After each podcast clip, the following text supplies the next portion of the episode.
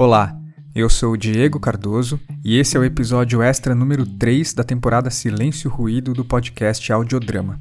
Este episódio traz uma conversa com a Fernanda Rocha, dramaturga autora de Tormenta, uma das dramaturgias criadas para essa temporada. Se você ainda não teve a chance de ler ou ouvir Tormenta, eu recomendo que você pare aqui, volte e ouça ou leia a dramaturgia. O episódio de Tormenta foi lançado nessa semana e é a terceira dramaturgia dessa temporada.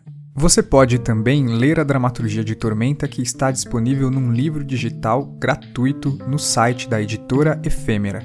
O link está na descrição desse episódio. Na conversa que vem a seguir, a Fernanda vai falar sobre o texto, apresentar as ideias e experiências do seu processo de criação. Fernanda, é, começando a falar do Tormenta, que é um texto que tem muitas camadas, muitos signos, mas que tem, acima de tudo, muito movimento, eu acho que é uma palavra. Uhum. E não uhum. só porque ele se passa dentro de um ônibus, né, dentro de um veículo em movimento, mas porque a narrativa está se movendo o tempo todo entre dentro e fora, entre interno, uhum. externo, descrição, pensamento, primeira, terceira pessoa. É, eu fiquei com muita dificuldade de pensar por onde eu começaria a te perguntar alguma coisa sobre esse processo, mas ao concluir a leitura da, do seu texto, que eu já li algumas vezes, mas antes de ler aqui para esse episódio, essa coisa do movimento foi uma coisa que ficou bem forte assim comigo. E aí eu queria começar essa conversa perguntando justamente por que disso? De onde veio essa ideia do movimento? Como que você chegou nisso? É, entre entrar sobre entrar e sair, estar dentro e estar fora, como que uhum. é falar do seu processo a partir disso? Uhum. Ah, legal você pegar essa característica do movimento, assim. Eu, eu tava até relendo o texto agora e não, não tinha pensado é, especificamente nisso, assim, nessa questão do movimento. Mas acho que, primeiro de tudo, é, é um texto que se passa, a princípio, concretamente dentro de um ônibus, né? Mas, na verdade, ele se passa simultaneamente em vários outros lugares mas é de uma mulher que está em movimento, né? Então ela está nesse movimento físico uh, externo e nesse movimento mental interno. Uh, ao mesmo tempo, não tem como eu não pensar como isso não é resultado também desse processo, no sentido de eu estava pensando uma narrativa sonora, propriamente sonora, né? É, então tinha que criar imagens é, que se dessem através do som de alguma forma, e acho que a questão talvez de certo ritmo é, e do movimento mesmo que você disse, é, eu acho que se vincula com essa necessidade de, de, de criar essa obra, de escrever para o som, sabe? Uhum. Acho que o movimento se relaciona um pouco com isso também, certa. É, é, não, não é musicalidade, mas ritmo e, enfim, tem a ver. 3% aqui, ó. 3% Embora goste dessa coisa de se sentir fora, quase todo o tempo ela está dentro. Agora, por exemplo, estou dentro.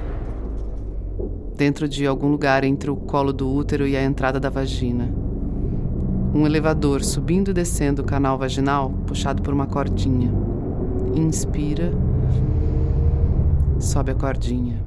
Nesse processo, a gente teve muito essa preocupação coletivamente, né, de somos todos dramaturgos, né? Primeiro que você, enfim, vocês, os produtores dessa temporada do podcast, escolheram todos dramaturgos, pessoas que escrevem principalmente para o teatro, então a gente tem essa coisa em comum teatral, mas era muito uma proposta uh, nossa coletiva de é, que esse texto, que essas dramaturgias é, tivessem uh, alguma especificidade sonora, tivessem uma relação com som, é, são dramaturgias escritas para o áudio, né? Então, é, que não focasse só, uh, não sei, na teatralidade, ou no teatral, ou no textual, né? No que a gente está comumente, que a gente escreve normalmente. Eu sou uma pessoa que gosto muito de diálogo, eu escrevo muito diálogo.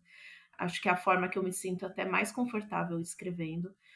Um, mas aí, quando chegou o desafio de fazer uma, uh, uma dramaturgia para o som, para o áudio, é, essa ideia de trabalhar uma espécie de fluxo de pensamento, uma espécie de crônica, é, uma espécie de narrativa, mesmo de trabalhar mais a forma narrativa, é, me deu muitas possibilidades para caminhar por muitos lugares, para entrar, para experimentar. Então, eu tentei é, criar diferentes espaços no mesmo espaço através do som, né?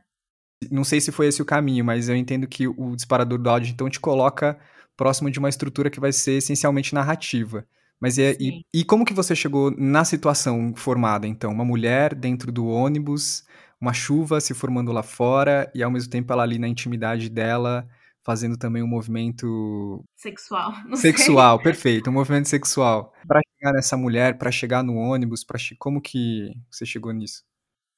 Então, essa era uma ideia que eu já tinha, que eu já estava trabalhando, na verdade, essa narrativa de uma mulher andando num ônibus e se masturbando enquanto ele passa por uma rua esburacada, já era uh, algo que eu que eu te, era uma ideia, era uma coisa que eu tentava trabalhar em outros textos, e é aquela coisa, né? Às vezes você tem uma ideia e você vai tentando encaixar ela em vários lugares e não dá muito certo, então você vai guardando, vai ficando na gaveta. E aí o que aconteceu? A forma, eu acho, acho que a conexão forma e conteúdo é muito importante, e, e, e essa ideia só se realizou de uma forma tão legal, assim, eu particularmente acho, fiquei muito feliz com o texto e com esse processo. É, mas então eu só consegui tirar da gaveta essa ideia e, e, colocar ela em prática, assim, acho que por esse disparador mesmo, por essa forma, por essa forma narrativa e por essa possibilidade de experimentar diferentes tempos, diferentes imagens, e enfim, que, a liberdade que o áudio me deu. Um arrepio percorre sua espinha. Novamente ela se sente fora, mas dessa vez era uma sensação gelada às vezes ela tenta se sentir morta ou como um objeto inanimado. Às vezes é bom, às vezes é frio, úmido e vazio. Você ainda cria uma outra camada aí dentro, que é uma narrativa que também acontece em, em, duas camadas, né? Porque ao mesmo tempo que ela fala de si, ela fala sobre si. Ela tá falando na primeira e na terceira pessoa. Isso era algo que já tinha, que você descobriu nesse processo? Acho que faz parte do processo e era uma coisa que eu queria experimentar um pouco, misturar essa coisa da terceira com a primeira pessoa. É acho que muito de, de, também alguns textos que eu estava lendo, algumas referências de que esses lugares se mesclavam, sabe? E eu lembro de um dia estar tá comentando com, com um amigo, às vezes a gente pensa na terceira pessoa, sabe? Às vezes a gente cria narrativas sobre a gente é, e que talvez não são tão reais, sabe? É, uhum. Não sei, era uma pira que eu tinha um pouco, assim, de, de, de pensar que, enfim, a gente cria as nossas narrativas, a nossa história e isso acaba se mesclando e eu quis experimentar um pouco nesse processo.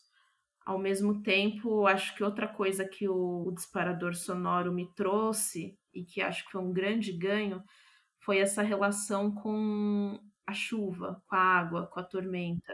É algo que eu estava sempre pensando ali de como construir essas imagens, essa história, esse fluxo, de forma que se conectasse com esse ambiente externo, né? Acho que vai muito nesse movimento que você falou entre é, interno e externo, e isso foi muito legal, assim, foi muito gostoso escrever, porque era isso, tinha, tinha coisas muito concretas, assim, para trabalhar, né? Então, assim, ai, a chuva, a água, então vamos explorar esse caminho, o que que que, que isso pode estar dentro dela ou fora. Enfim, as coisas vão se mesclando, né? Esse movimento, né, no fim das contas, ele é suporte para esse tema que é essa mulher.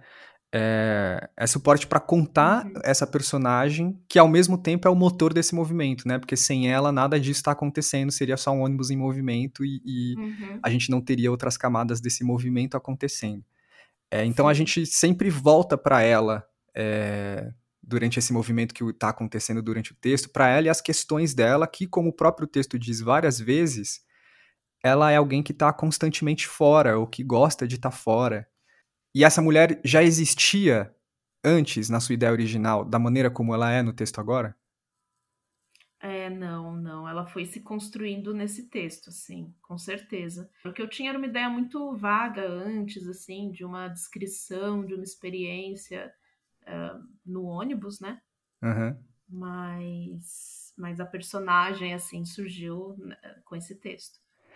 E o que levou à construção dessa personagem assim, da maneira como ela é? Porque não dá para é, ignorar o fato de que é uma mulher dentro de um uhum. transporte público, é, com a personalidade que ela tem, é, as questões que vêm à tona e que ajudam a construir ela também são bem específicas, e que é uma mulher que está se permitindo fazer o movimento que ela está fazendo ali dentro, de gozar dentro do ônibus, né? De aproveitar esse movimento sem nenhuma marra de fazer isso. É, então, sim. Como, como foi chegar nessa mulher? O que, Sim. É, acho que, que ela é um pouco um acúmulo, assim, de. Assim como o texto é um pouco, né? Um acúmulo de, dessas é, lembranças ou de coisas que ela tá vendo, né? Que às vezes ela fica até contando, né?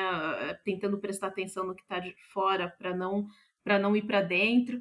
É, então acho que ela se constrói um pouco nesse acúmulo tanto de experiências minhas quanto de outras mulheres é, próximas da minha família, amigas.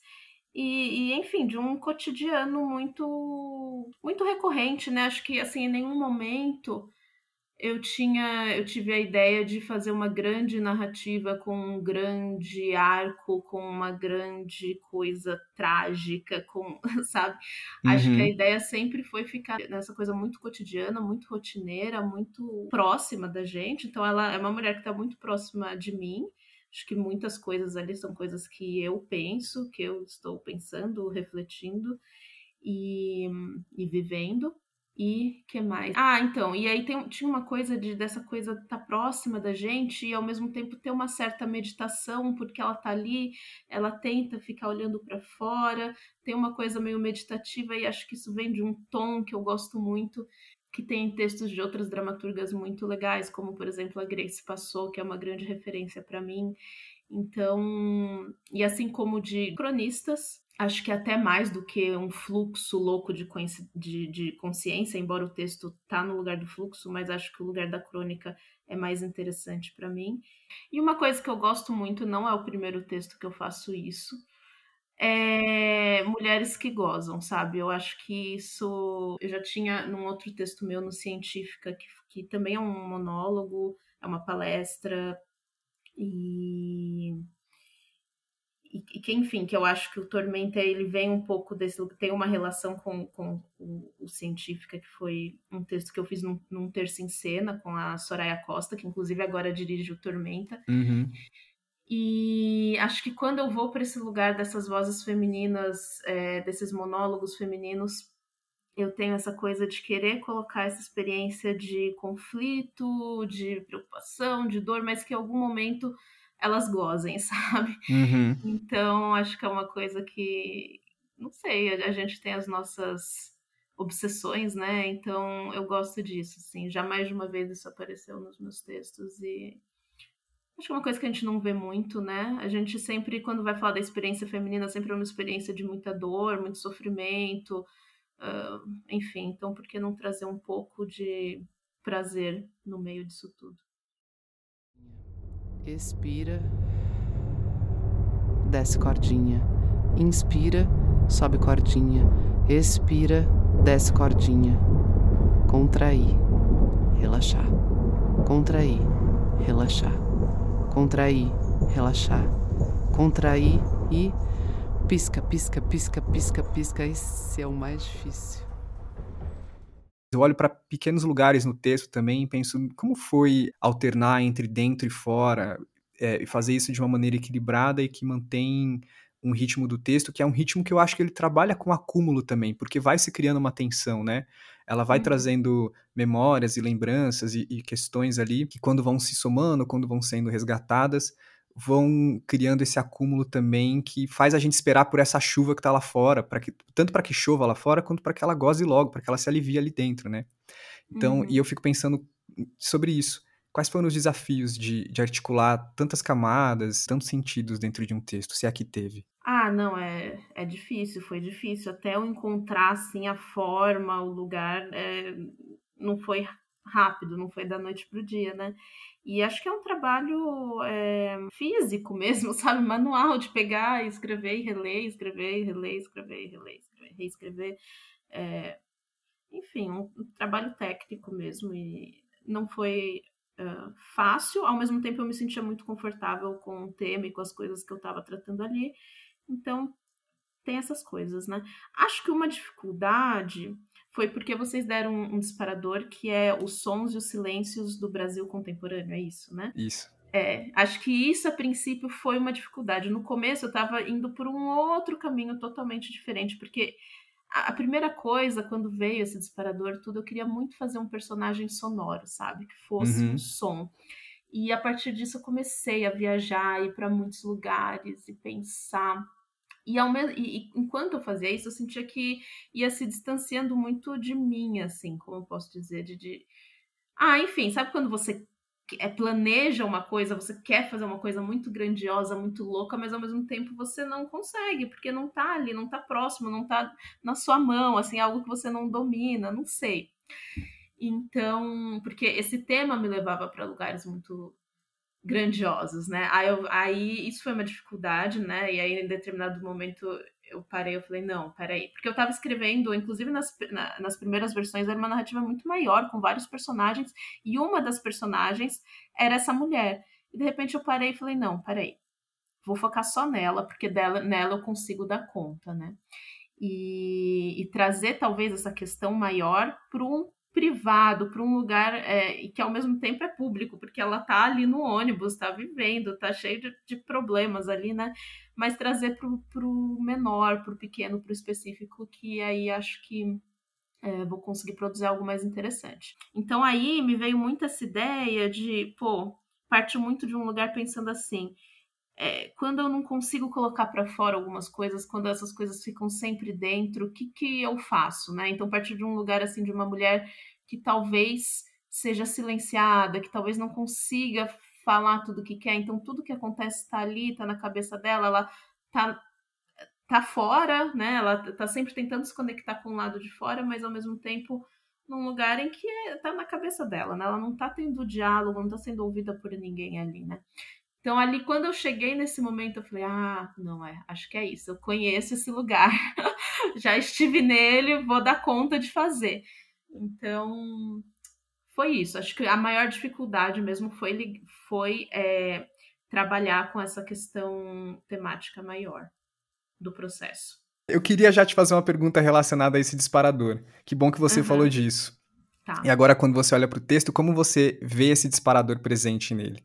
Como que os sons e os silêncios de agora, se, sei lá, ele, ele fala disso, de que maneira? Então, eu lendo o texto hoje, assim, eu sinto que é muito esse lugar de é, uma experiência feminina numa cidade brasileira, São Paulo, claro, isso tá ali, e, e disso que eu falei um pouco, uh, de quando você não consegue falar, você é, fica no fluxo, no pensamento, as coisas ficam muito internas, muito dentro. Acho que ela até fala isso no texto em algum momento, que ela fala, ah, falar é difícil, mas pensar é mais fácil, eu posso pensar.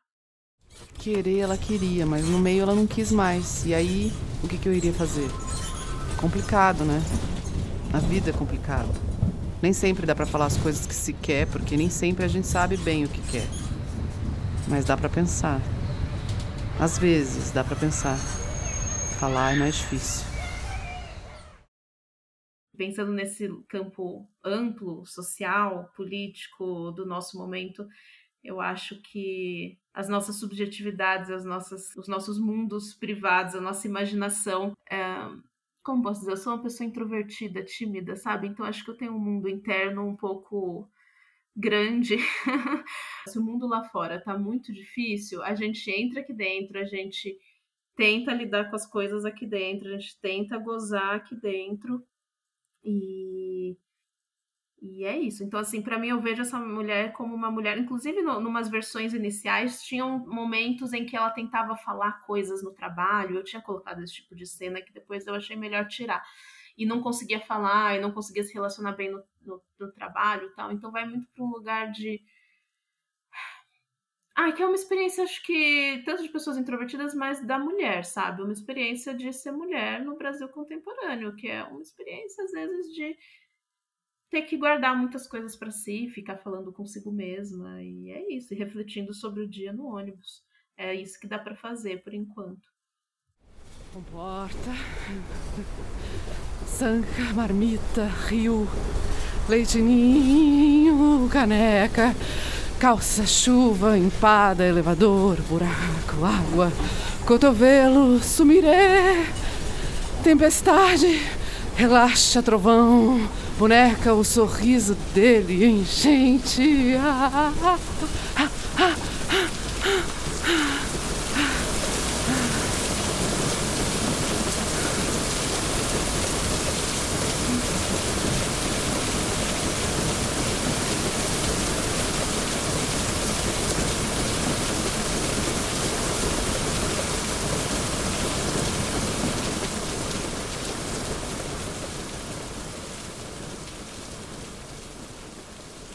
Obrigado por ouvir até aqui.